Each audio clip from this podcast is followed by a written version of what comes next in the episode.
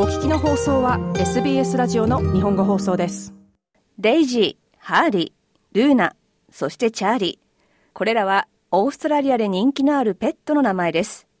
動物愛護団体ザ・ロストドッグスホームが最近発表した2022年のペットの名前トップリストで分かりました。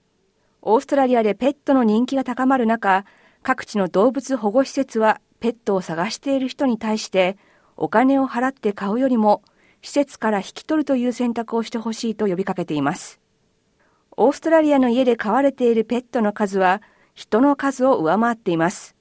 家畜やペットなど動物の医療の業界団体アニマルメディスンズオーストラリアによる2021年の報告書によると、オーストラリアのペットの数は3000万を超え、世界的にもペットを飼育する人が多い国となっています。さらにパンデミックでペットの飼育率は2019年の61%から2021年には69%と2年間に8%ポイント上昇しました。ペットを飼育する人が増える中で、ペットの名前にも変化が生まれています。ザ・ロストドッグスホームのスザナ・タレフキ氏は、ペットの名前トップリストの作成方法をこう説明します。今年のペットの名前トップリストは、私たちの団体の記録に基づいて作成されています。私たちを介してペットが引き取られていくたびに、その名前を記録しています。そして毎年、年の終わりに記録を見直して、ペットの名付けで、巷にどのような傾向があったのかを知るのです。タレフスキ氏でした。ペットの名前は犬と猫で違ってくると言います。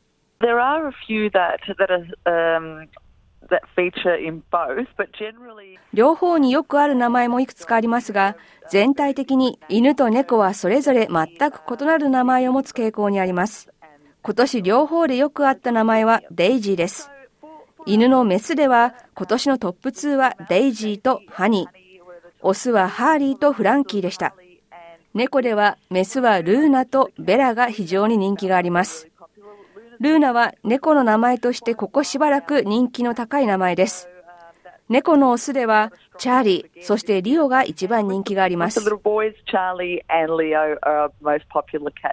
タレフスキ氏でした。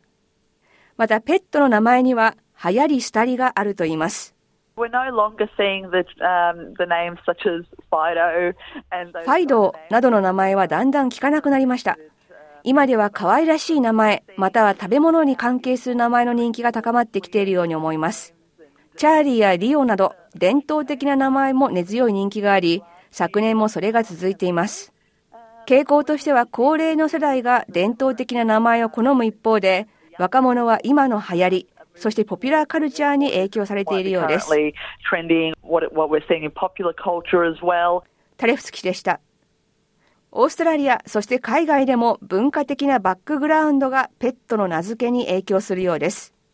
SBS グリークのブロードキャスター、エフディミオス・カロスは、ギリシャ系オーストラリア人の家庭では、ペットにギリシャ神話の神の名前を付けるケースが多く、逆にギリシャの聖人の名前はあまり人気がないと言います。Here in Australia, I have、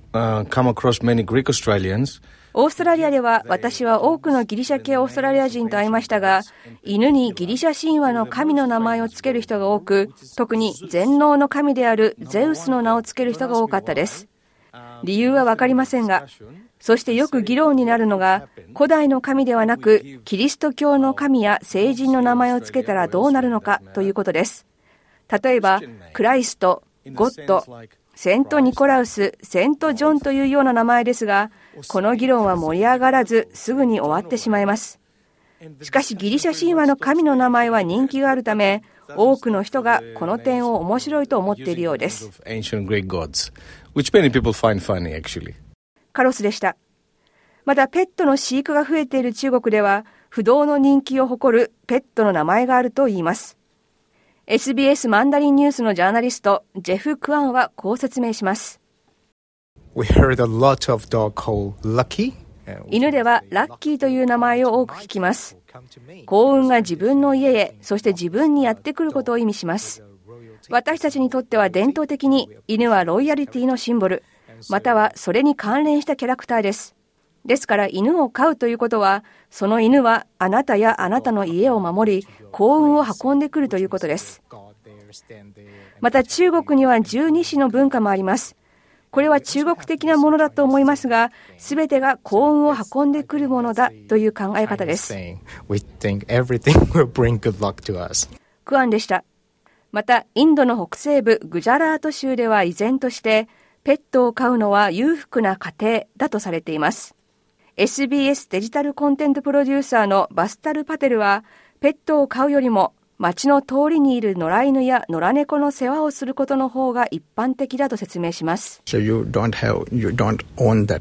自分でペットを保有するということはありませんが、野良犬や野良猫に1年365日餌を与えるということは十分あります。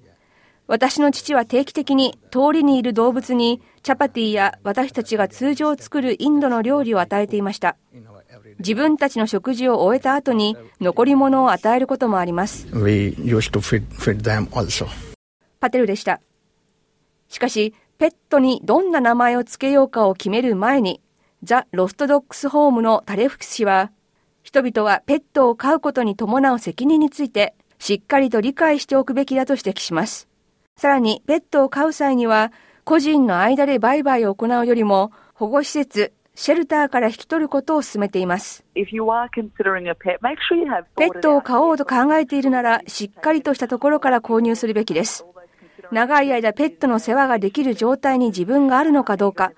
医療費や食費を負担できるのかどうか、など考えられるすべてのことをしっかり検討してください。